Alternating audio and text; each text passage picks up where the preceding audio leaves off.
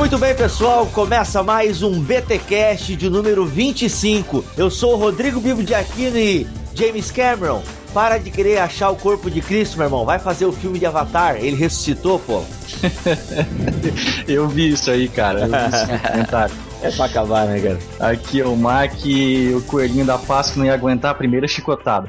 É, boa, boa.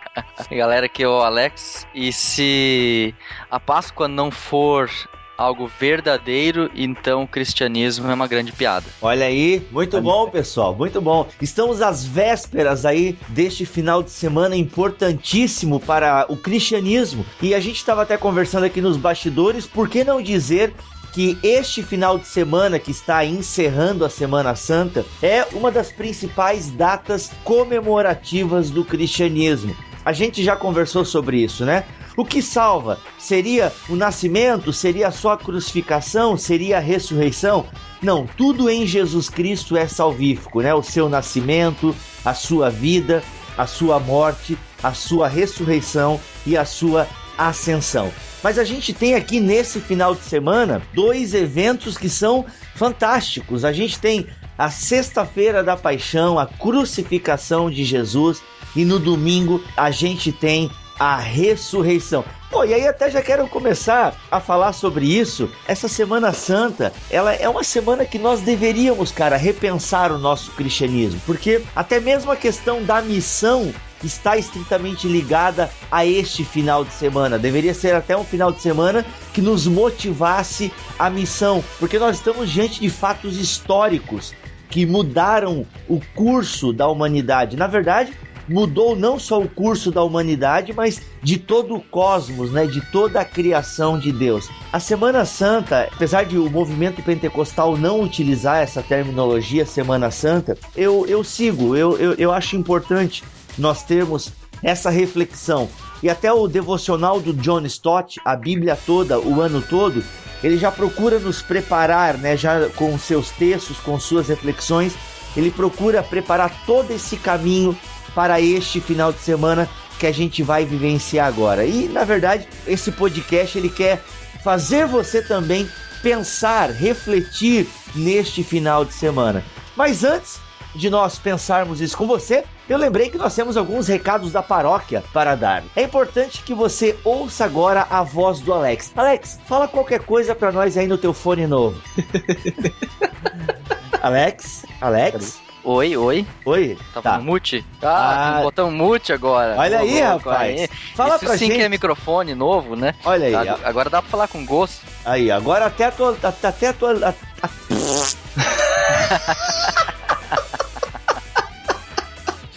Alex, agora até a tua teologia vai melhorar com esse fone novo aí, rapaz. Com certeza, sai mais redondinho, né? Mais redondinho, né? Vocês estão percebendo que agora a qualidade do áudio do Alex está bem melhor porque graças às contribuições que fizeram ao BTcast, a gente pôde comprar um fone legal para o Alex e depois a gente vai comprar um pro Mac e o meu acho que ainda dá para levar mais um tempo. E então assim, pessoal, a gente agradece mesmo a todos vocês que doaram, mas a gente já agradeceu no pod passado. Vamos agradecer novamente porque agora o Alex está usando o fone. Inclusive a gente também comprou um livrinho bem bacana do Aine Gruden e nós vamos estar preparando postagens especiais sobre a fé cristã. Tanto eu como o Mac, como o Alex Vamos escrever sobre Deus, Cristo, Espírito Santo, Bíblia, enfim, vai ser uma série de 20 artigos sobre a base da fé cristã. E graças a vocês a gente pode então adquirir esse material e também está escrevendo estes posts, ok? No Twitter a galera tem falado de crossover, recebi também alguns e-mails pra gente estar tá fazendo um crossover e tal. Para quem não sabe o que é crossover, o Bibotalk está participando de um outro podcast, outro podcast está participando do, do BTcast e por aí vai. Só que tem um agravante. Tanto eu quanto o Mac como o Alex, a gente só pode gravar durante a semana no período da manhã. É ou não, pessoal? Sim. É. É. eu tô no vácuo, cara. Ai. E assim, pessoal, porque final de semana nós três temos trabalhos na comunidade. Por coincidência, eu e o Mac temos o mesmo horário de trabalho. Trabalhamos da uma, é, trabalhamos da uma e meia às dez. O Alex consegue adaptar a agenda de missionário dele para estar tá gravando com a gente.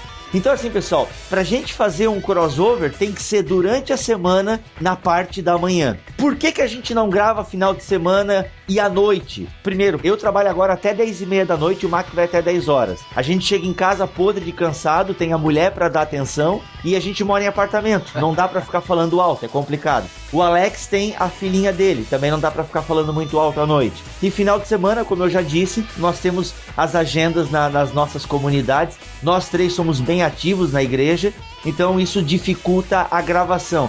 Tá, mas sábado à tarde. Pessoal, confesso que sábado à tarde ou eu tô saio com a minha mulher ou eu fico em casa vendo um filminho. É bem complicado mesmo. É o momento que eu tenho para ter aquele ócio. Mas vamos tentar, ó. A gente quer gravar com Massa Crente, a gente quer gravar com o Pod Crente, a gente quer gravar com o No Barquinho. Eu quero gravar com o Gorila Polar. Entende? Então, assim, não fui convidado ainda, né? Mas eu já tô me convidando. é, daqui a pouco o Bibo vai dizer que quer gravar com irmãos.com também. Ah, esse é um sonho de consumo, né, cara? É. não, mas assim, pessoal, a gente quer gravar, só que infelizmente, caramba, não dá mesmo, né? Não é a nossa agenda é complicada. A gente só pode durante a semana na parte da manhã, ok? Mas, é, é, mas espera é aí, pessoal... quem tem que ter sonho grande aqui é a gente. Eles um dia vão ter que pedir pra gravar com a gente. Oh, É, com a agenda lotada, agenda de celebridade dessa, né? O Mac tá subindo pra tua cabeça, irmão. Dobra o joelho que a gente vai orar por ti agora.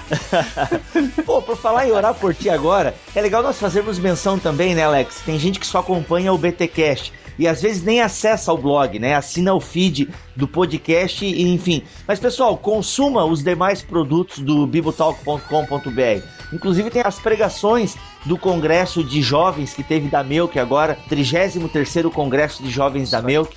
O tema foi Eterno, o seu amor dura para sempre. Então, o Kleber de Sá tem pregação lá, tem a pregação do Alex, tem a minha pregação. Pô, e o pessoal que ouviu tá recebendo bem as pregações, estão sendo edificados e tal. Estão até orando no busão, né, Thiago Ibrahim? Oh, legal. É bem bacana. Então, ouça as pregações, vai entrar ainda mais pregações bacanas. Sem delongas, então, vamos para o BTcast de número 25, especial Semana Santa.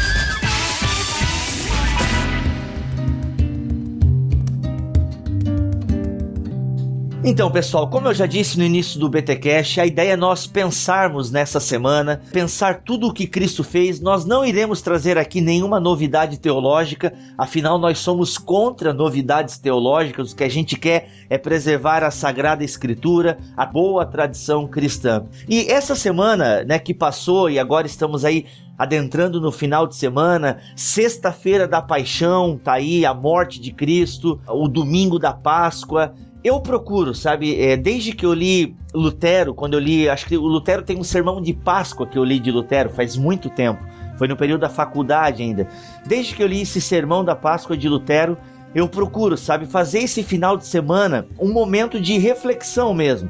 Cara, nessa semana, neste final de semana, tu pode repensar a tua vida com Deus, pensar o quão pequeno tu é e quão incapaz tu é, porque olha só o que Cristo, né, o que Deus em Cristo teve que fazer. Nós podemos repensar toda a nossa missiologia. Caramba, é um final de semana fantástico porque nós estamos diante da cruz e diante da sepultura vazia. Nós temos aí um dos principais eventos do cristianismo. E isso é fantástico. Né? Os dois principais eventos do cristianismo acontecendo na mesma semana. Uhum. E eu acho importante, então, nós é, entendermos primeiro toda essa semana de Jesus, né, cara? Acho que nós poderíamos começar a falar do Getsemane, o que, que vocês me dizem? A questão do Getsemane é que a gente consegue ver ali o começo do, do sofrimento de Cristo de uma forma muito chocante, né? Uh, o relato dos evangelhos diz que ali ele soa sangue, né? Verte sangue dos poros dele. Eu, inclusive, já até ouvi relatos médicos de que isso é até possível em pessoas comuns, por assim dizer, né? Uhum. Mas isso decorre de uma situação de estresse muito grande. Assim. É, quando a gente vê esse tipo de relato nas escrituras, a gente consegue começar a perceber, entender um pouquinho do quão grande foi o sacrifício e o sofrimento de Cristo. O sofrimento, é, é, obviamente, espiritual aqui é inegável, né? Mas as coisas que se passam com o corpo físico de Cristo é uma consequência daquele sofrimento espiritual que ele passa e isso foi tremendo. Depois a gente vai até pode abordar isso também, o fato de que os, no Getsemane, quando Jesus é pego também, todos os discípulos deixaram ele, né, cara? Tem um que corre até pelado, né, cara? Fica certo? vai saber o que tava fazendo quando vê que o caldo engrossou, meu irmão. O cara vaza. A veste dele acaba se, se prendendo em algum, em algum galho, alguma coisa assim, e ele não, não nem parou para pegar, né? Cara? Nem parou para pegar, porque é sinal que a situação realmente ficou feia. E é interessante também que essa agonia, né, cara, em plena agonia do Getsemane, eu até li uma vez um artigo da Ultimato, eu não lembro agora onde exatamente, mas falou que a salvação da humanidade ela esteve por um fio no Getsemane, porque a gente vê ali Jesus não querendo encarar o fardo, essa que é a verdade. Ele, ele até pede, Deus, né, se possível, passa de mim esse cálice. E o uhum. cálice ali está simbolizando toda a ira de Deus, Isso. né?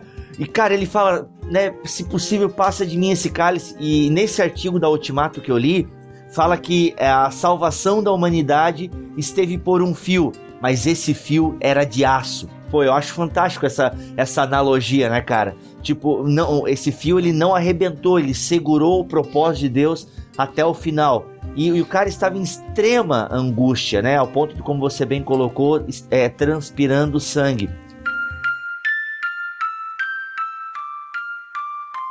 Coelhinho da Páscoa que trazes pra mim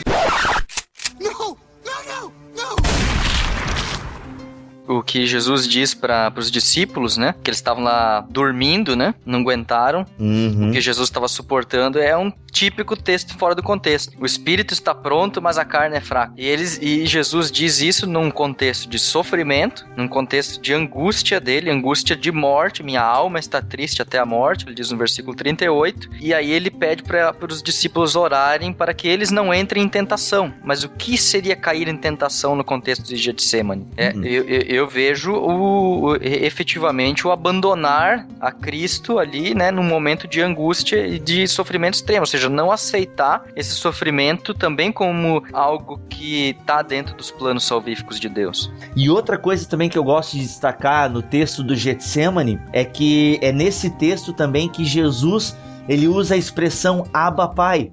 E como eu coloquei, tem um texto meu lá no bibotalk.com.br, Abba Pai é a ignorância, chamar Deus de Abba na boca de Jesus denotava extrema intimidade e comunhão, porque a palavra Abba vem do balbuciar da criança e era uma palavra, era uma expressão para pai só utilizada em contexto familiar. E mesmo nesse ápice desse estresse, dessa angústia, desse sentimento até quem sabe de abandono, ele chama Deus de Abba Pai, né? Mostrando uhum. que ele ainda está em íntima comunhão com o pai. E cara, aí tem o beijo do Judas. É, é neste momento já, né, que a galera vaza, Judas, né, dá o beijo da traição. Jesus é preso. Logo em seguida, é. Logo em seguida, passa por toda a humilhação. Pô, ele chama até, agora lembrando aqui, ele chama até Judas de amigo, né, cara? Que ele chama. Amigo, para que estás aqui?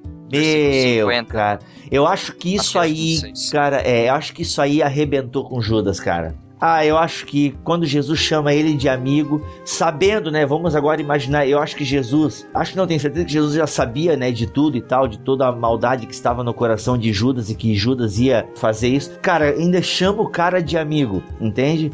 Putz, cara, eu não. Eu acho até que o, o, Mel Gibson ele capta um pouco essa tensão, né, no, no Paixão de Cristo, assim. Cara, é, é tenso, cara, é tenso. Pô, e, e, tudo isso porque Jesus sabia do objetivo dele, do propósito dele em se encarnar, né? A gente não tá falando do, do Natal agora, mas Jesus já sabia, eu creio que Jesus estava consciente do ministério dele, diferente de alguns teólogos liberais.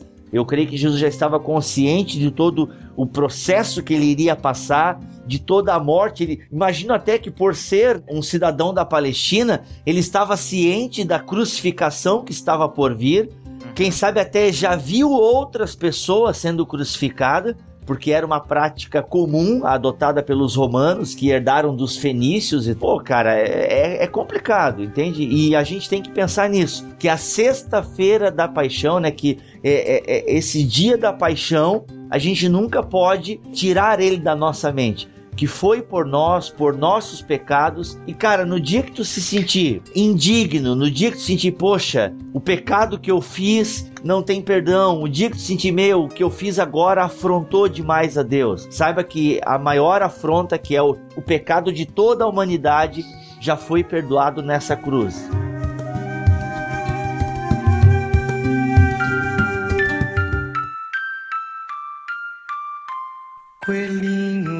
Páscoa que trazes pra mim.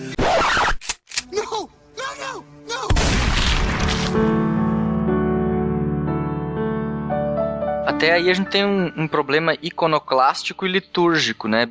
Porque tradicionalmente as igrejas evangélicas não utilizam crucifixo porque Jesus ressuscitou, né? E até eu já ouvi isso de crentes dizendo: não, nós não podemos usar porque Jesus não está morto e tal. E aí, quando a gente faz pregações sobre a morte de Cristo, os caras se horrorizam, assim se escandalizam. Nossa, não pode falar sobre a morte de Jesus porque ele não está morto. Agora, como não falar da morte de Cristo se a Bíblia fala da morte de Cristo e a morte e ressurreição, assim como todas as etapas do ministério público, exaltação, etc., descida do Espírito, fazem parte de um plano, de um processo salvífico de Deus para conosco. Então a gente não pode excluir simplesmente a morte. Eu até acho interessante. A gente não tem aqui na nossa igreja aqui um crucifixo, mas eu até acho interessante como uma lembrança de que Cristo morreu. Não como objeto de adoração, mas como lembrança, olhar e ver. Não, Cristo realmente morreu por mim. Uhum. E foi uhum. terrível. E não foi barato. Na minha igreja, é, a gente bebe também bastante no movimento iconoclasta. Cara, nem uma curizinha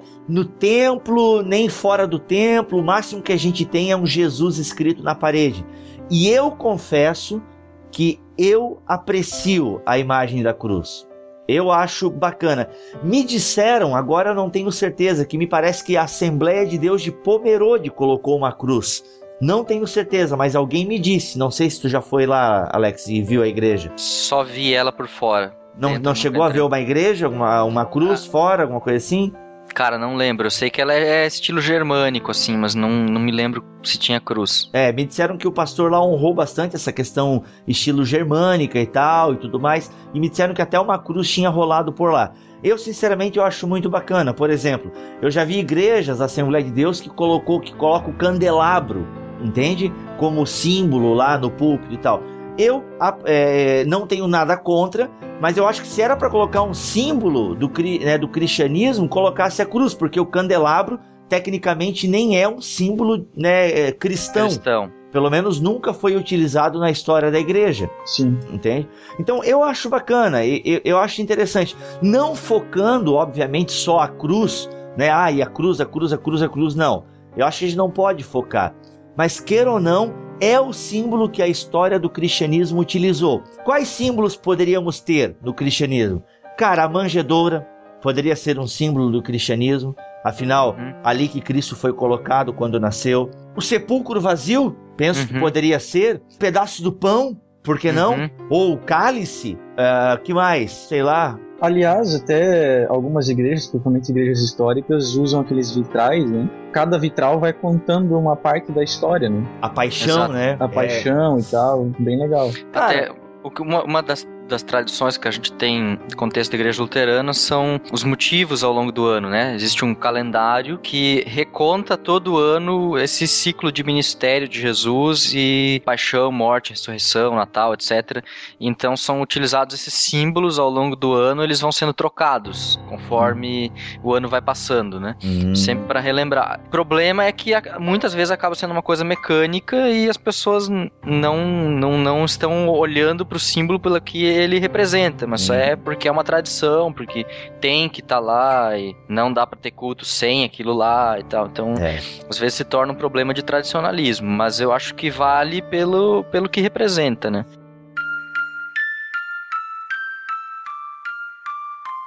Coelhinho da Páscoa que trazes pra mim. É, esse negócio mecânico acontece também nas igrejas pentecostais, né? Por exemplo, nós temos o culto da ceia. Cara, era para ser um momento fantástico, entendeu?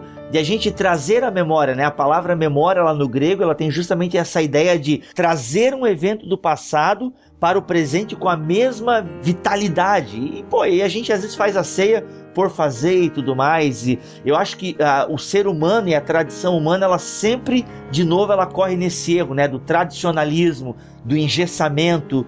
Tem até um motivo bonito por trás, mas acaba caindo nisso, nesse, uhum. né, nesse tradicionalismo, nessa coisa fria. O Mac falou dos vitrais. Eu vou contar uma heresia agora e eu tenho certeza que eu vou perder seguidores. Oh, não. Mas, cara, quando eu estudava em São Bento do Sul, volta e meia eu ia pegar ônibus ali na, na catedral. Uhum. E, e, a catedral aqui de Joinville, ali na JK, sempre estava aberta. É, geralmente quando eu ia pegar esse ônibus. Ou era domingo à tarde, se eu não me engano, ou, ou segunda-feira de manhã. E cara, como eu gostava de entrar na catedral para orar. Sério mesmo. E eu ficava circulando na catedral, eu olhava aqueles vitrais, porque na catedral tem toda a paixão, né? Todo o processo da crucificação. Cara, eu ia olhando aquelas imagens, aquilo ia me trazendo assim, sabe? Pô, um sentimento de gratidão, de até mesmo até de angústia, entende? Pô, cara, ele passou tudo isso por mim. E eu, eu, eu curti aquilo, entende? Não sei se eu sou meio herege e tal, mas aquelas imagens foram bacanas. E sem contar que, pô, a catedral parece que ela consegue isolar o barulho de fora, né? Aquela cúpula. Copa, não sei agora aquela abóboda, né? Dela Isso. ali em cima e tal. Cara, aquilo parece que isola o som e fica um ambiente muito bacana, assim. Pô, e teve um dia que eu fui orar lá, cara, e, a, e o coral tava ensaiando, pô, uma música cristã, show de bola, sem, sabe, ranços e tal. E eles estavam cantando em estilo gregoriano.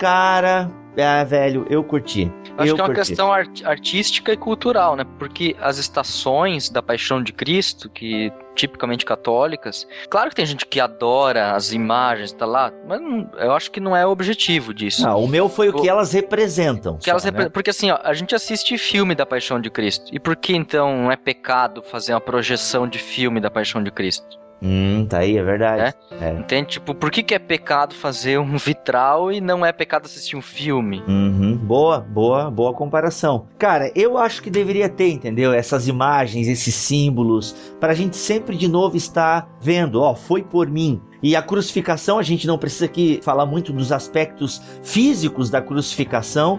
Eu penso que, é, respeitando as devidas proporções, o filme do Mel Gibson ele retratou. Uns dizem que foi sanguinário demais, que Massacre da Serra Elétrica fica no chinelo. Outros dizem que não chegou nem perto. Eu não sei vocês, o que, vocês acham aí da, da crucificação do Mel Gibson? Eu achei tenso, mas acho que vale a pena o filme pela mensagem que ele, que ele transmite, assim. Propõe, né? Mac? É, eu, eu gosto muito do filme, enquanto obra artística, enquanto filme, eu acho demais. É uma pena não ter ganhado um Oscar.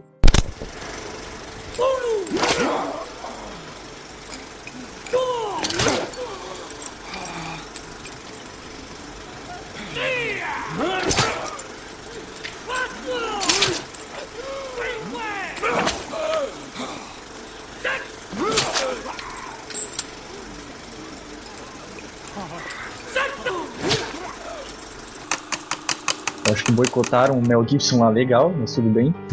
é verdade. Eu acho que em termos de sanguinolência foi. Sanguinário. É, eu nunca estudei a respeito disso para ver o quão bárbara era as crucificações, os castigos na, na, época de Cristo, né? Então não sei exatamente se até que ponto o filme refletiu essa questão. Obviamente o filme é chocante por conta da quantidade de sangue que ele acaba vertendo, né? Mas eu acho que isso até faz com que as pessoas que o vejam, principalmente as pessoas que não são cristãs, acabam se compadecendo um pouco, ainda aquelas que criticam de forma negativa, mesmo assim aquilo acaba marcando a pessoa e eu acho que pode vir a ter alguma influência na vida das pessoas, de alguma forma. Aquela uhum. cena que a câmera pega meio de baixo, assim, e aquele chicote, né, com osso, ferro, gruda aqui na, meio que na costela, ah, hum. velho, ali eu virei o olho, cara. É. Aquela, aquilo ali, e assim, é, queira ou não, era, uma, era um instrumento de tortura romano. E aquilo, Sim. cara, mesmo que fosse, acho que mais cinco chibatadas aquilo, entende? Acho que já verteria muito sangue. E Jesus levou o quê? Acho que três séries de 40, agora eu não lembro, me fugiu completamente. Hum. Agora eu não sei, eu sei que Jesus, cara, apanhou pra caramba, agora me fugiu mesmo aqui a, a quantidade, mas eu acho que foi 40. Cara, imagina, se cinco daquela já era para tirar as tripas para fora, meu Deus, cara, entende? Então acho que foi bem cruel mesmo.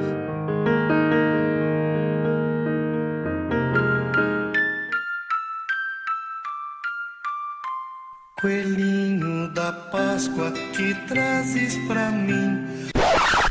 Não, não, não, não!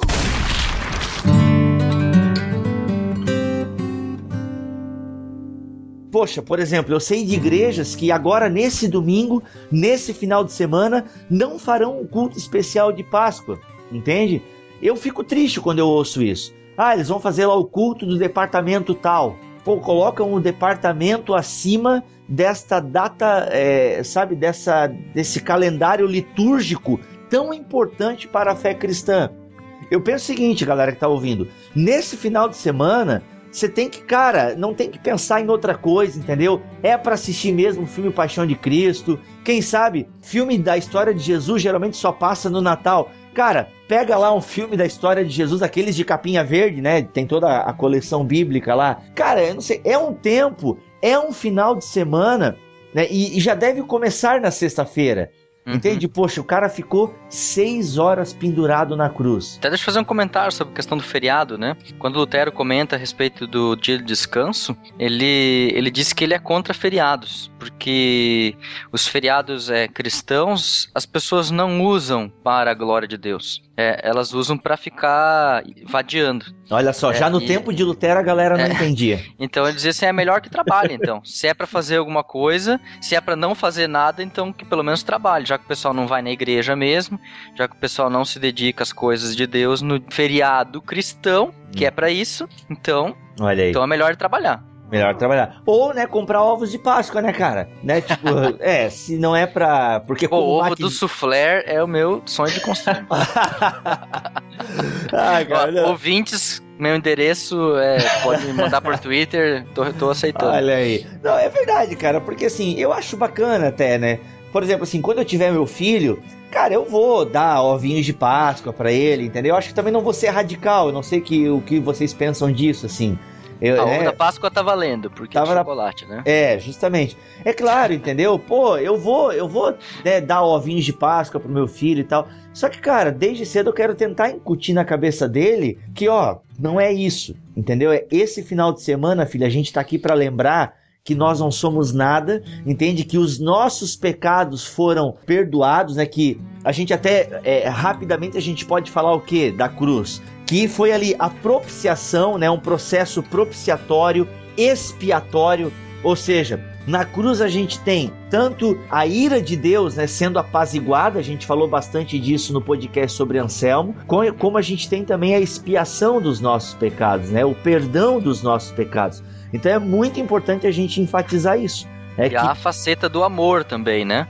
Que é uma faceta assim que ela escapa um pouco, né? Os teólogos liberais preferem falar de amor em vez de falar de expiação, perdão de pecados, etc. Eu, eu acho que eles enfatizam demais, mas eu acho que tá ali presente, né? Porque Deus amou ao mundo de tal maneira que deu seu filho unigênito. Né? Então é. tem, tem a faceta do amor de Deus ali, apesar de que você vai assistir Mel Gibson, vai dizer que amor é esse. é, mas é o amor por ti, cara. Pô, era tu que devia estar tá ali. É. Verdade, um amor sacrificial, né? É, Exatamente. total, total. Então é bem importante a gente ter esses conceitos em mente, né? A, a propiciação, a expiação. Cara, foi por nós, entende? E esse foi por nós deve ser levado muito a sério, muito a sério mesmo. E eu acho até que a nossa geração não entende a gravidade do pecado. Não sei, não, não sei uhum. explicar. É, Pô, cara, 1 Coríntios capítulo 6 é tenso, porque Paulo fala um negócio lá que é cabreiro ali quando fala sobre os pecados sexuais, né? Uhum. Ele diz lá, é, no versículo 19, capítulo 6, versículo 19: Eu não sabeis que o vosso corpo, é templo do Espírito Santo que está em vós e que recebeste de Deus, e que portanto não pertenceis a vós mesmos. Versículo 20: Alguém pagou alto preço pelo vosso resgate. Glorificai, portanto, a Deus em vosso corpo. Ou seja, não só porque nosso corpo é templo do Espírito Santo, mas porque para ser templo do Espírito Santo, Cristo precisou morrer por isso.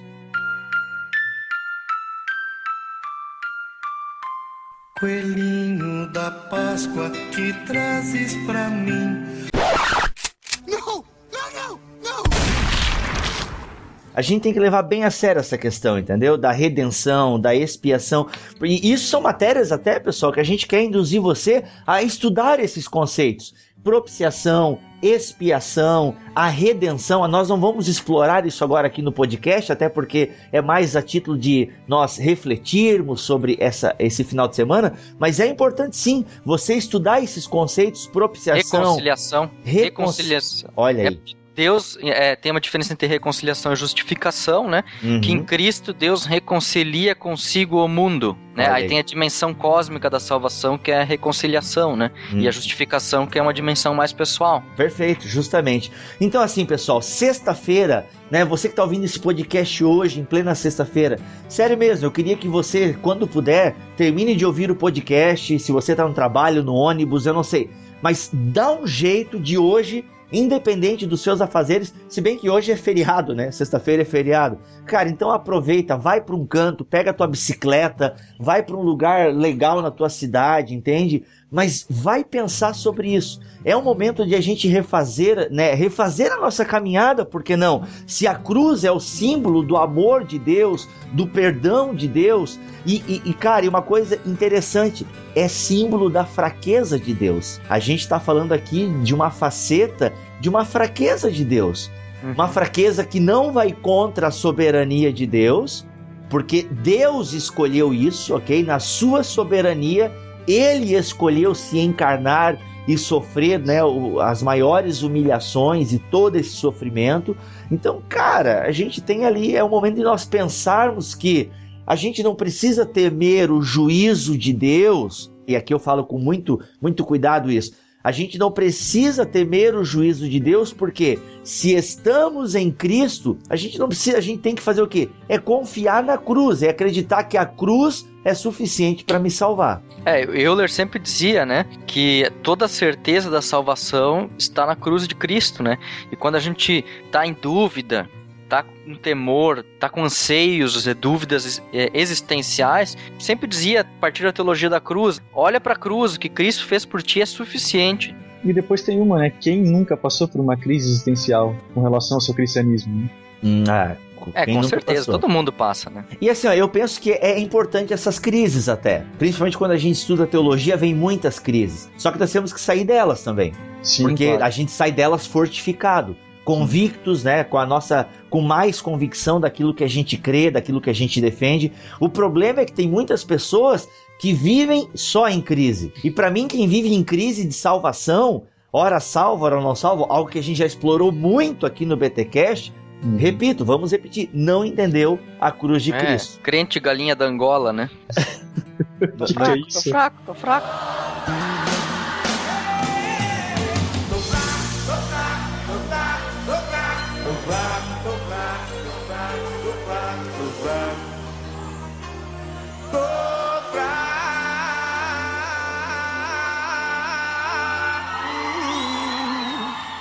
Fraco.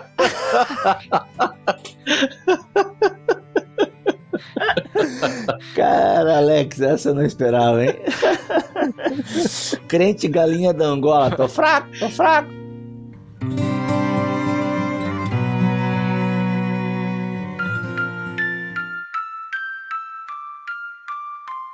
Coelhinho da Páscoa que trazes pra mim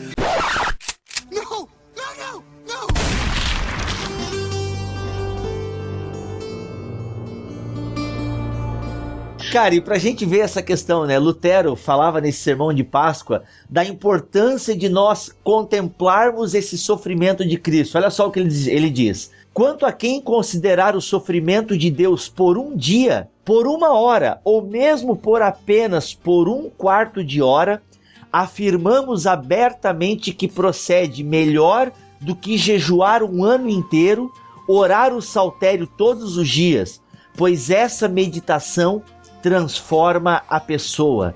É aqui que o sofrimento de Cristo efetua sua obra autêntica, natural e nobre, que estrangula o velho ser humano.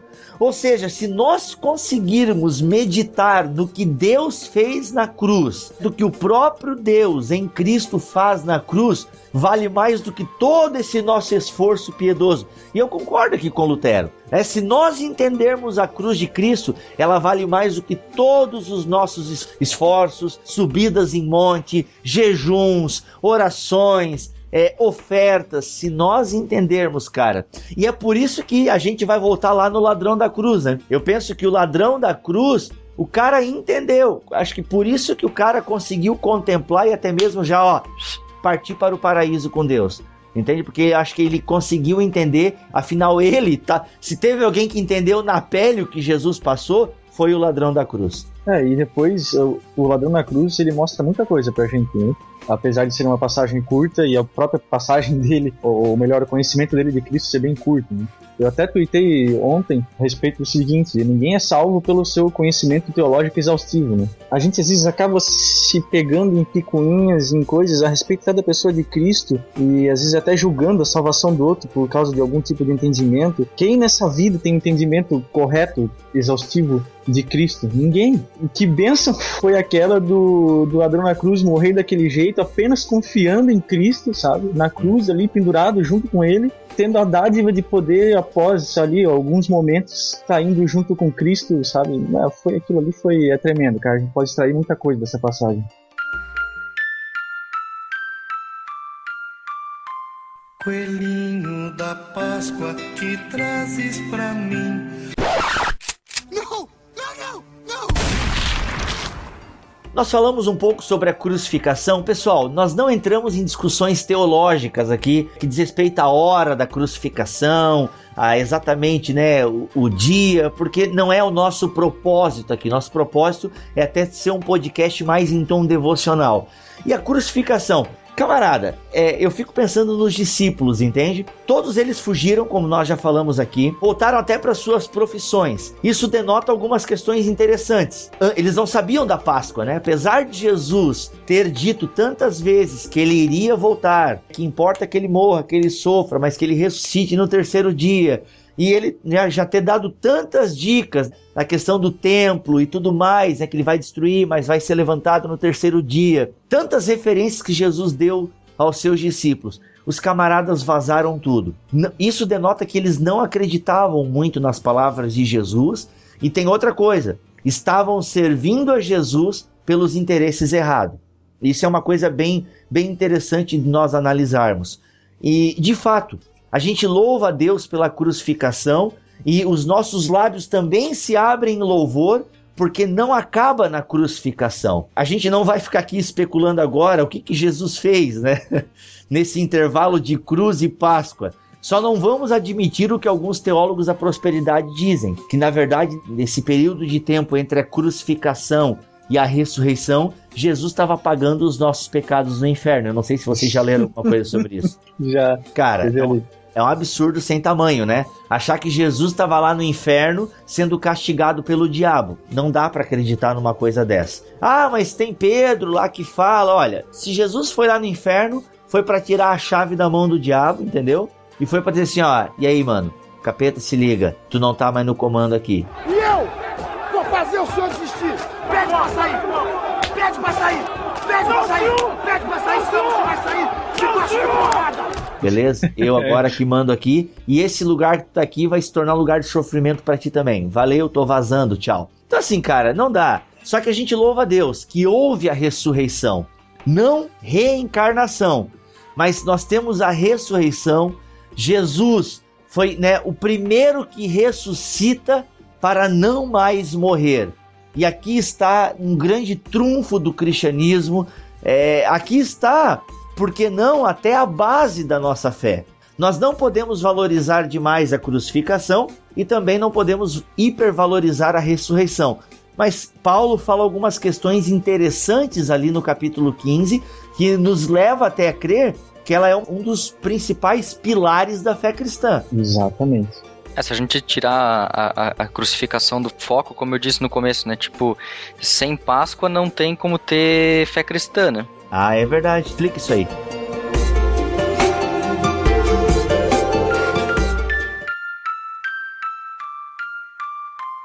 Coelhinho da Páscoa que trazes pra mim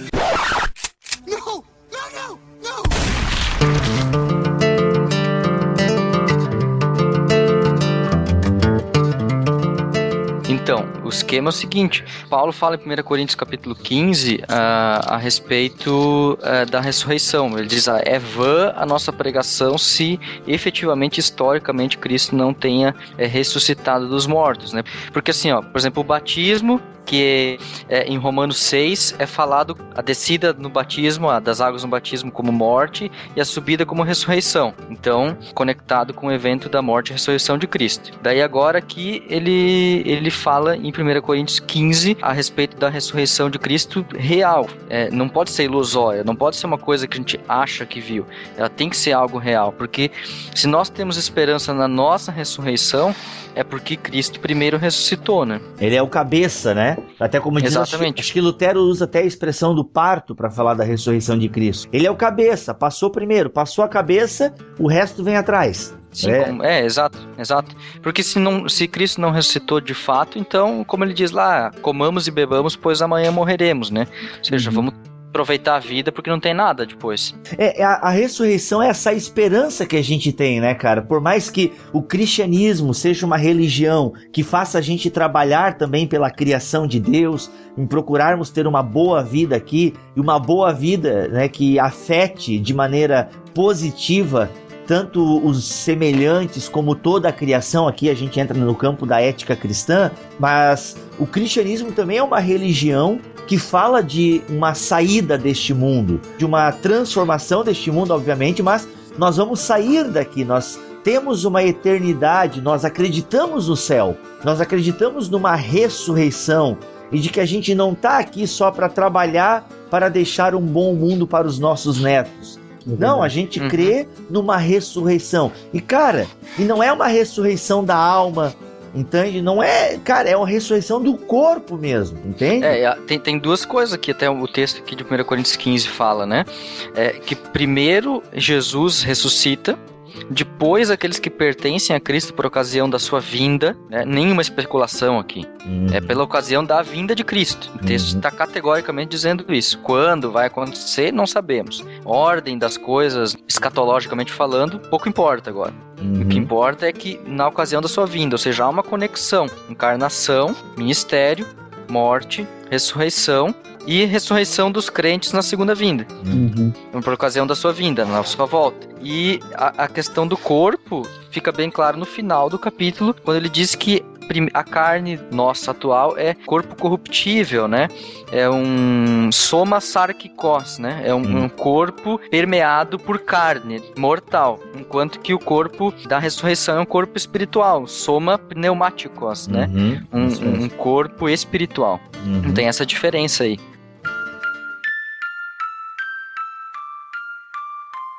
Coelhinho da Páscoa que trazes pra mim. Ah, falando nessa questão de, da nossa esperança escatológica, né, com relação às últimas coisas, com relação a algo que tem algo muito melhor que tem sido preparado por nós, é, o sofrimento de Cristo aqui, já que a gente está falando de Semana Santa, vem muito a calhar porque ele mostra, né, o sofrimento de Cristo mostra que nós também vamos sofrer e esse sofrimento deve dizer para a gente que a gente não precisa e não deve correr atrás das bonanças desse mundo, uma vez que já tem algo muito melhor preparado para nós. Porque se a gente acha que a gente pode conseguir as coisas e deve correr atrás delas incansavelmente e perder o nosso sono por isso, pelas coisas dessa vida, ca- aí parafraseando o que Paulo diz, a nossa fé é muito vã, cara. E isso é um soco com na certeza. teologia da, da prosperidade, sabe? Com certeza. E que ignora totalmente o sacrifício de Cristo e o significado que ele tem para o sofrimento das pessoas nesse mundo ainda. É, a gente até poderia resgatar a teologia da cruz e a teologia da glória, né? Que nós já falamos no podcast 16, se eu não me engano, ou 17, sobre a segunda parte de Lutero. As pessoas só querem enfatizar o acesso a Deus por meio das obras ou do- das grandes coisas e se esquecem que tem a questão do sofrimento. E, obviamente, um sofrimento que não é um sofrimento por si, não é um sofrimento em vão. Né? O próprio Cristo sai do estado de humilhação que é o estado que nós estamos vivendo agora. É como se nós estivéssemos então pegando agora a via cruz, né, pegando todo o processo da, da, crucificação de Cristo, nós estamos vivendo este momento de carregar a cruz. Interessante pegar esse gancho aí, né, Mac? A gente está vivendo agora este momento de carregar a cruz, e por que não dizer que a gente está vivendo num estado de humilhação como Cristo viveu até o Gólgota? E Sim, só tá. que isso não será a palavra final na nossa vida. É uma coisa que eu sempre lembro das aulas do Stang, quando a gente em algum momento falou sobre a morte, e ele, ele leu essa frase, né? A morte não é a palavra final na nossa vida. Nós Cara. também, assim como Cristo, vamos sair do estado de humilhação para o estado de exaltação. O problema é que a teologia da prosperidade já quer trazer o estado de exaltação aqui e agora. É verdade. Não, e é, olha é só, olha só que soco na teologia da prosperidade, isso que Paulo fala em Filipenses 1:29. Pois a vocês foi dado o privilégio de não apenas crer em Cristo, mas também de sofrer por Ele. Olha como ele qualifica isso. Ele fala que é um privilégio. Cara, é fantástico isso. Muito, muito bom. Até o capítulo de 1 Coríntios 15 termina falando do fim da morte, né? Tipo, ele questiona: a morte foi absorvida na vitória de Cristo na cruz, uhum. na sua ressurreição. Onde é que está a vitória da morte? Onde é que está o seu aguilhão? Ele usa essa palavra, né? Porque a morte está ligada ao pecado e à lei. Só que se o pecado e a lei têm o seu fim na cruz de Cristo e na ressurreição isso se mostra claramente, então a morte ela não tem a palavra final. É verdade. É a partir do versículo 54 ali, né? É legal, pessoal. Você tem que ler, aliás, a Bíblia sempre, mas leia o capítulo 15, porque a base tá ali. É por isso que eu acho muito bacana aquele filme do Antônio Bandeiras, O Corpo. Não sei se alguém de vocês já assistiu. Ele tem uns efeitos especiais assim, a la Record, mas é, é, é, um, tem uma. Eu acho que a premissa do filme é muito bacana, né? Se descobre lá um achado arqueológico, supostamente é os ossos de Cristo que acharam, porque assim, se acharem os ossos de Cristo, meu irmão, a coisa fica feia pro nosso lado, entende? Acabou, né?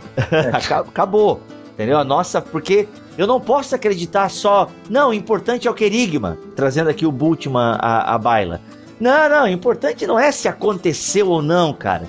O é a mensagem. É a mensagem. O importante é que até tem um outro filme chamado a, a Tentação de Cristo, do Scorsese, se eu não me engano. É uma viagem sem tamanho, né, cara? Mas ele brinca justamente com essa ideia. Uma hora que nesse filme Jesus desce da cruz e não é morto, entendeu?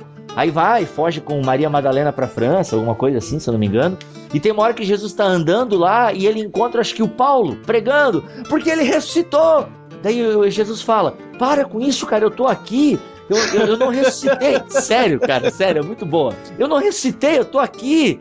Mas daí o Paulo fala assim pra ele: Cara, é, não importa. O importante é que o pessoal tá acreditando na mensagem. Isso tá dando esperança para elas.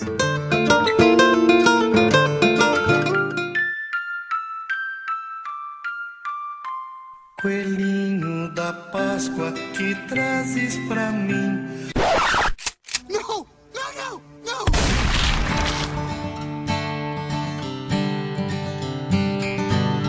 Então, assim, se o James Cameron, né, diz que achou lá, a, a, acho que é a Sepultura de Jesus, alguma coisa assim é o nome do documentário, né? Não é nem um filme, é um documentário. Ele apoiou lá essa, esse documentário. Cara, se isso não é verdade, obviamente, é uma viagem sem tamanho, mas se acharem os ossos de Jesus, sinceramente, eu não sei o que aconteceria comigo, cara. Não, mas como é que eu vou conseguir provar também, né, cara? Não, é que não tem como, né? Primeiro que já seria muito difícil provar, e eu creio que Jesus ressuscitou, né, cara? Não, cara, a ressurreição ela não pode ser uma mentira inventada por um grupo de lunáticos, entende? Não tem como, cara. É muita testemunha. Na época 500 dos lunáticos, né? 500 lunáticos, é verdade, entende? Cara, eu não sei, cara. Eu, eu não consigo acreditar que algo perdure até hoje, cara. E olha que já tentaram derrubar o cristianismo. E, cara, Deus sempre deixa ali um grupinho, sempre tem um, um, uns remanescentes, alguém que permanece e tal. Não pode ser mentira. Entende? Ah, o pessoal usa muito como crítica. Não, é impossível que Jesus tenha ressuscitado. Ele ressuscitou só no coração dos discípulos e se criou uma mensagem. Todo. Pô, não dá, cara, não dá. Porque, cara, eu falei com ele hoje. What? Ah! Aquele bem assim, né? Mas é verdade, cara. A gente tem que levar a sério a ressurreição. A gente não pode tratar só como um conceito teológico. Não, a gente não pode tratar. A gente não pode tratar só como uma data comemorativa. Ah, beleza, hoje é domingo, Páscoa, Jesus ressuscitou. Cara, Deus não é conceito. Deus é uma pessoa, Deus ele é real e a ressurreição, ela dá essa certeza pra gente que Jesus é o nosso advogado, ele está presente, mandou o Espírito Santo, que está aqui agora fazendo né, é, a obra dele em nós. Não dá, a gente tem que se tocar de que a ressurreição é algo real, ela aconteceu e ela é viva para nós hoje e ela vai acontecer. Por isso que nós temos esperança. Porque se a gente não acreditar nisso, Cara, o que, que a gente está fazendo no cristianismo? Se a ressurreição não for algo real para nós, não adianta toda essa nossa vivência cristã. Não, não sei nem porque eu estou gravando esse podcast aqui. Verdade.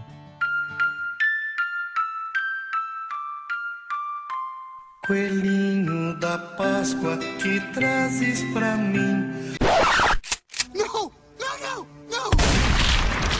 E aí, pessoal, acho que a gente pode caminhar para o final desse BTcast. Teve mais um tom devocional e foi justamente para isso, para a gente estar tá pensando nesse final de semana da importância litúrgica que ele tem para nós, né? É, galera, tá aí toda essa questão histórica é muito importante para que a gente possa se firmar na, na, doutrina da ressurreição, porque se não houvesse ressurreição, não teria Páscoa, não teria nenhum sentido a fé cristã, seria tudo vão, aquilo que a gente falou, aquilo que a gente pensou e aquilo que a gente creu em toda a nossa vida. Então, é, eu espero que cada um de nós possa refletir nesse tempo de Páscoa, nesse final de semana, esse final de semana santo, que seja santificado para refletir a respeito da morte e ressurreição de Cristo e o que isso representa e o que isso muda na nossa vida, na maneira com que a gente pensa e vive fé cristã. É, a ressurreição influencia, né, a nossa pregação, deve influenciar, né, a nossa pregação, a nossa missão.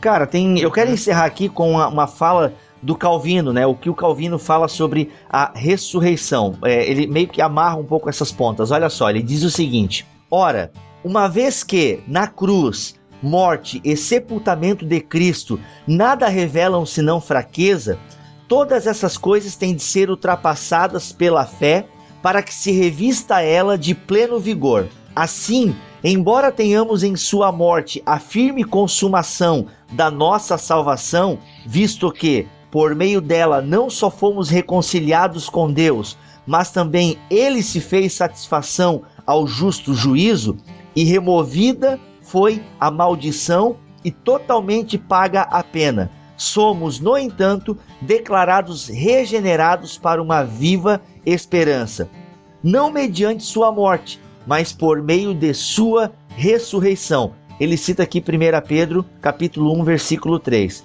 Porque, como ele, ao ressurgir, se enalteceu como vencedor da morte, a vitória da nossa fé afinal se assenta na própria ressurreição. Então ele diz o seguinte: que nós somos declarados regenerados para uma viva esperança, não mediante a morte, mas por meio da ressurreição. Então aqui a gente vê que uma coisa não pode viver sem a outra. Eu não posso enfatizar o Natal, eu não posso enfatizar a Sexta-feira da Paixão, eu não posso enfatizar a ressurreição, a Páscoa, não posso enfatizar a ascensão, eu tenho que enfatizar o todo do ministério de Cristo. Obviamente que esse final de semana ele serve para a gente estar tá pensando em tudo isso, né? Que nós temos imagens muito fortes, como por exemplo a cruz. Às vezes eu, uhum. eu até acabo enfatizando mais a cruz, até por uma herança luterana, obviamente, mas também porque eu sou de uma geração midiática, né? Uma geração da imagem. E queira ou não, a cruz é uma imagem bem mais forte uhum. do que um ser de branco subindo aos céus, né? Ou uma uhum. tumba vazia. Uhum. É, é, é, uma imagem, né? A cruz é uma imagem muito forte, por isso que eu às vezes acabo até pendendo um pouco para essa imagem. E gosto dessa imagem, né? Mas a ressurreição está aí. Ela é o que? A ressurreição de Cristo ela é central na nossa pregação, no nosso ensino e meditação.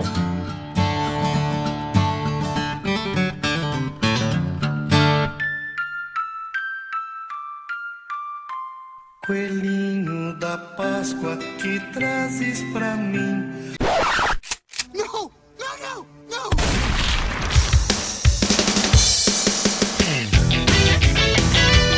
É, e assim é, eu quero encerrar com um pensamento de Paulo. Mas, alcançando o socorro de Deus, permaneço até o dia de hoje, dando testemunho, tanto a pequenos como a grandes, nada dizendo senão o que os profetas e Moisés disseram haver de acontecer. Isto é, que Cristo devia padecer e, sendo o primeiro da ressurreição dos mortos, anunciaria a luz ao povo e aos gentios. Atos 26, versículos 22 e 23. Show de bola, pessoal. Espero que deu para, né, que tenha dado para você meditar junto conosco na importância desse final de semana tão santo aí, tão importante para nossa fé cristã. Muito bem, pessoal. Eu aqui é o Mark. Vamos ficando por aqui. Fico com as palavras de Jesus em João 16:33, onde ele diz: "E eu lhes disse essas coisas para que em mim vocês tenham paz. Neste mundo vocês terão aflições, contudo, tenham ânimo. Eu venci o mundo." Teologia é o nosso esporte. Uma ótima Páscoa para vocês, pessoal. É, Valeu. Valeu, galera. Aqui é o Alex. E deixo também uma frase de Jesus: Deixo-vos a paz, a minha, minha paz vos dou. Não vou lá dou como a dá o mundo. Não se turbe o vosso coração. Credes em Deus, Deus, e também em mim. É Na casa de meu pai há muitas moradas. Pessoal, eu sou o Bibo. Já citei ali o versículo de Paulo que eu acho que é fantástico. E sigamos em frente, né? Que sigamos motivados, porque Cristo ressuscitou. Ele está vivo e ele age por meio do seu povo. E aí? Eu sou povo, eu quero que ele venha agir através da minha vida. Que Deus abençoe a todos e não se acostume mal, ok? Podcast só daqui a 15 dias agora e é bem provável que a gente volte com um episódio da série As Tábuas da Lei. Fiquem todos na paz do Senhor Jesus.